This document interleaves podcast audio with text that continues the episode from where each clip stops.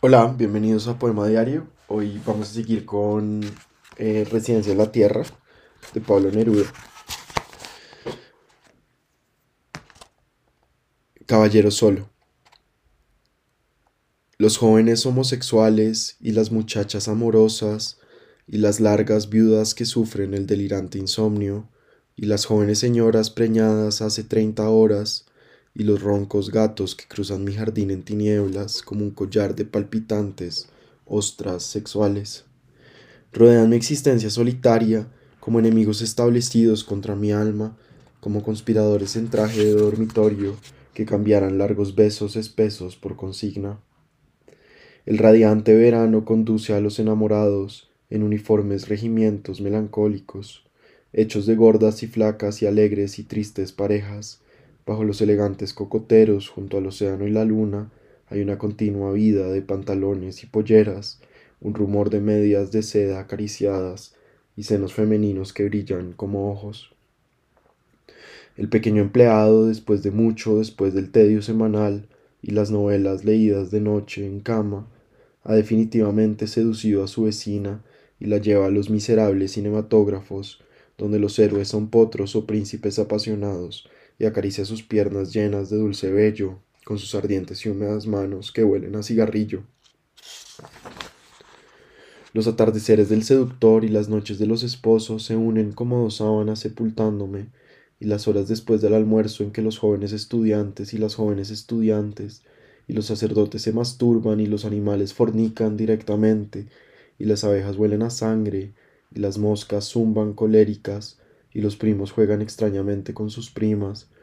y los médicos miran con furia al marido de la joven paciente, y las horas de la mañana en que el profesor, como por descuido, cumple con su deber conyugal y desayuna, y más aún los adúlteros que se aman con verdadero amor sobre lechos altos y largos como embarcaciones, seguramente eternamente me rodea este gran bosque respiratorio y enredado con grandes flores como bocas y dentaduras y negras raíces en forma de uñas y zapatos. Ritual de mis piernas.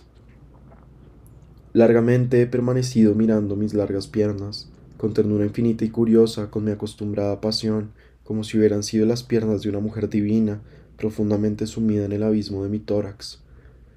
Y es que, la verdad, cuando el tiempo, el tiempo pasa sobre la tierra, sobre el techo, sobre mi impura cabeza, y pasa, el tiempo pasa, y en mi lecho no siento de noche que una mujer esté respirando, durmiendo, desnuda y a mi lado.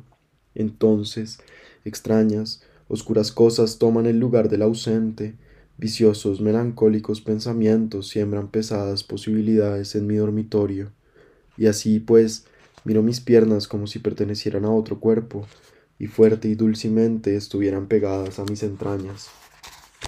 Como tallos o femeninas, adorables cosas, desde las rodillas suben cilíndricas y espesas, con turbado y compacto material de existencia, como brutales, gruesos brazos de diosa, como árboles monstruosamente vestidos de seres humanos, como fatales inmensos labios sedientos y tranquilos. Son allí la mejor parte de mi cuerpo, lo enteramente substancial, sin complicado contenido de sentidos o tráqueas o intestinos o ganglios.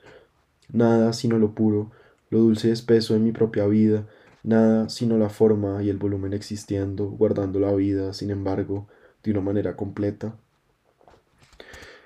Las gentes cruzan el mundo en la actualidad, sin apenas recordar que poseen un cuerpo y en él la vida, y hay miedo, hay miedo en el mundo de las palabras que designan el cuerpo,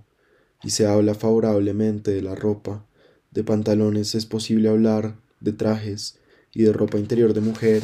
de medias y ligas de señora, como si por las calles fueran las prendas y los trajes vacíos por completo,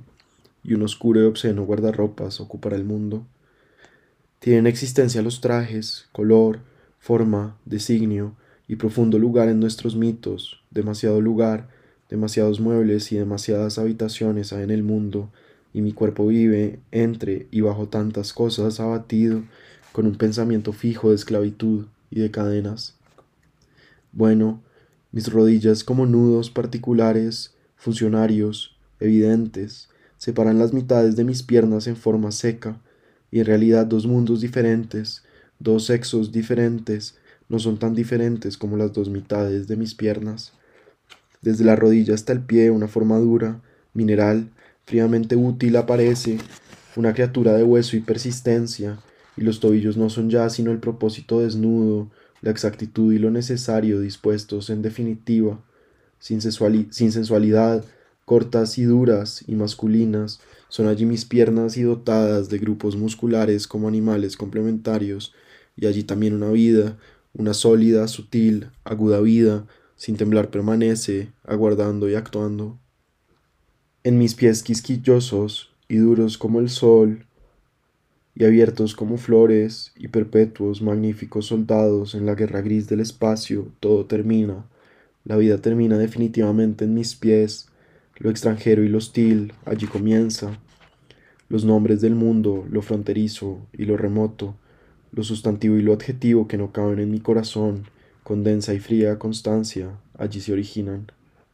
Siempre productos manufacturados, medias, zapatos o simplemente aire infinito, ahora entre mis pies y la tierra, extremando lo aislado y lo solitario de mi ser, algo tenazmente supuesto entre mi vida y la tierra, algo abiertamente invencible y enemigo. El fantasma del buque de carga. Distancia refugiada sobre tubos de espuma, sal en rituales, olas y órdenes definidos, y un olor y rumor de buque viejo, de podridas maderas y hierros averiados, y fatigadas máquinas que aullan y lloran, empujando la proa, pateando los costados, mascando lamentos, tragando y tragando distancias, haciendo un ruido de agrias aguas sobre las agrias aguas, moviendo el viejo buque sobre las viejas aguas. Bodegas interiores, túneles crepusculares que el día intermitente de los puertos visita,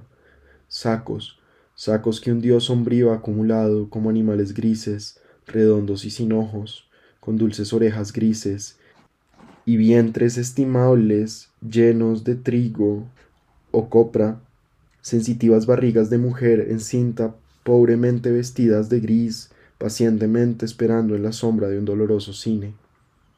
Las aguas exteriores de repente se oyen pasar, corriendo como un caballo opaco con un ruido de pies de caballo en el agua, rápidas, sumergiéndose otra vez en las aguas. Nada más hay entonces que el tiempo en las cabinas, el tiempo en el desventurado, comedor solitario, inmóvil y visible como una gran distancia, olor de cuero y tela densamente gastados, y cebollas y aceite, y aún más, olor de alguien flotando en los rincones del buque, olor de alguien sin nombre, que baja como una ola de aire las escalas y cruza corredores con su cuerpo ausente y observa con sus ojos que la muerte preserva. Observa con sus ojos sin color, sin mirada, lento y pasa temblando, sin presencia ni sombra. Los sonidos lo arrugan, las cosas lo traspasan, su transparencia hace brillar las sillas sucias. ¿Quién es ese fantasma sin cuerpo de fantasma, con sus pasos livianos como harina nocturna y su voz que solo las cosas patrocinan? Los muebles viajan llenos de su ser silencioso como pequeños barcos dentro del viejo barco, cargados de su ser desvanecido y vago, los roperos, las verdes carpetas de las mesas, el color de las cortinas y del suelo, todo ha sufrido el lento vacío de sus manos y su respiración ha gastado las cosas. Se desliza y resbala, desciende transparente, aire en el aire frío que corre sobre el buque, con sus manos ocultas se apoya en las barandas y mira el mar amargo que huye detrás del buque. Solamente las aguas rechazan su influencia, su color y su olor de olvidado fantasma, y frescas y profundas desarrollan su baile, como vidas de fuego, como sangre o perfume, nuevas y fuertes surgen, unidas y reunidas.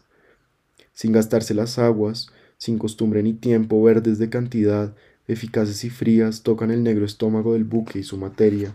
lavan sus costras rotas, sus arrugas de hierro, roen las aguas vivas, la cáscara del buque, traficando sus largas banderas de espuma y sus dientes de sal volando en gotas. Mira el mar, el fantasma con su rostro sin ojos, el círculo del día, la tos del buque, un pájaro en la ecuación redonda y sola del espacio, y desciende de nuevo la vida del buque, cayendo sobre el tiempo muerto y la madera, resbalando en las negras cocinas y cabinas, lento de aire y atmósfera y desolado espacio. Tango del viudo. Oh maligna, Ya habrás hallado la carta, ya habrás llorado de furia, y habrás insultado el recuerdo de mi madre llamándola perra podrida y madre de perros. Ya habrás bebido sola, solitaria, el del atardecer, mirando mis viejos zapatos vacíos para siempre, y ya no podrás recordar mis enfermedades, mis sueños nocturnos, mis comidas, sin maldecirme en voz alta como si estuviera allí aún, quejándome del trópico, de los culis coringuis, de las venenosas fiebres que me hicieron tanto daño y de los espantosos ingleses que odio todavía. Maligna. La verdad, qué noche tan grande, qué tierra tan sola. He llegado otra vez a los dormitorios solitarios, a almorzar en los restaurantes comida fría, y otra vez tiro al suelo los pantalones y las camisas. No hay perchas en mi habitación, ni retratos de nadie en las paredes. Cuánta sombra de la que hay en mi alma daría por recobrarte, y qué amenazadores me parecen los nombres de los meses, y la palabra invierno, qué sonido de tambor lúgubre tiene. Enterrado junto al cocotero hallarás más tarde el cuchillo que escondí allí por temor de que me mataras, y ahora repentinamente quisiera oler su acero de cocina, acostumbrado al peso de tu mano y al brillo de tu pie, bajo la humedad de la tierra, entre las sordas raíces de los lenguajes humanos, el pobre solo sabría tu nombre, y la espesa tierra no comprende tu nombre, hecho de impenetrables sustancias divinas. Así como me aflige pensar en el claro día de tus piernas recostadas como detenidas y duras aguas solares, y la golondrina que durmiendo y volando vive en tus ojos, y el perro de furia que aíslas en el corazón, así también veo las muertes que están entre nosotros desde ahora y respiro en el aire la ceniza y lo destruido, el largo, solitario espacio que me rodea para siempre. Daría este viento del mar gigante por tu brusca respiración, oída en largas noches sin mezcla de olvido, uniéndose la atmósfera como el látigo a la piel del caballo, y por oírte orinar en la oscuridad en el fondo de la casa, como vertiendo una miel delgada, trémula, argentina, obstinada. ¿Cuántas veces entregaría este coro de sombras que poseo y el ruido de espadas inútiles que se oye en mi alma, y la paloma de sangre que está solitaria en mi frente, llamando cosas desaparecidas, seres desaparecidos, sustancias extrañamente inseparables y perdidas.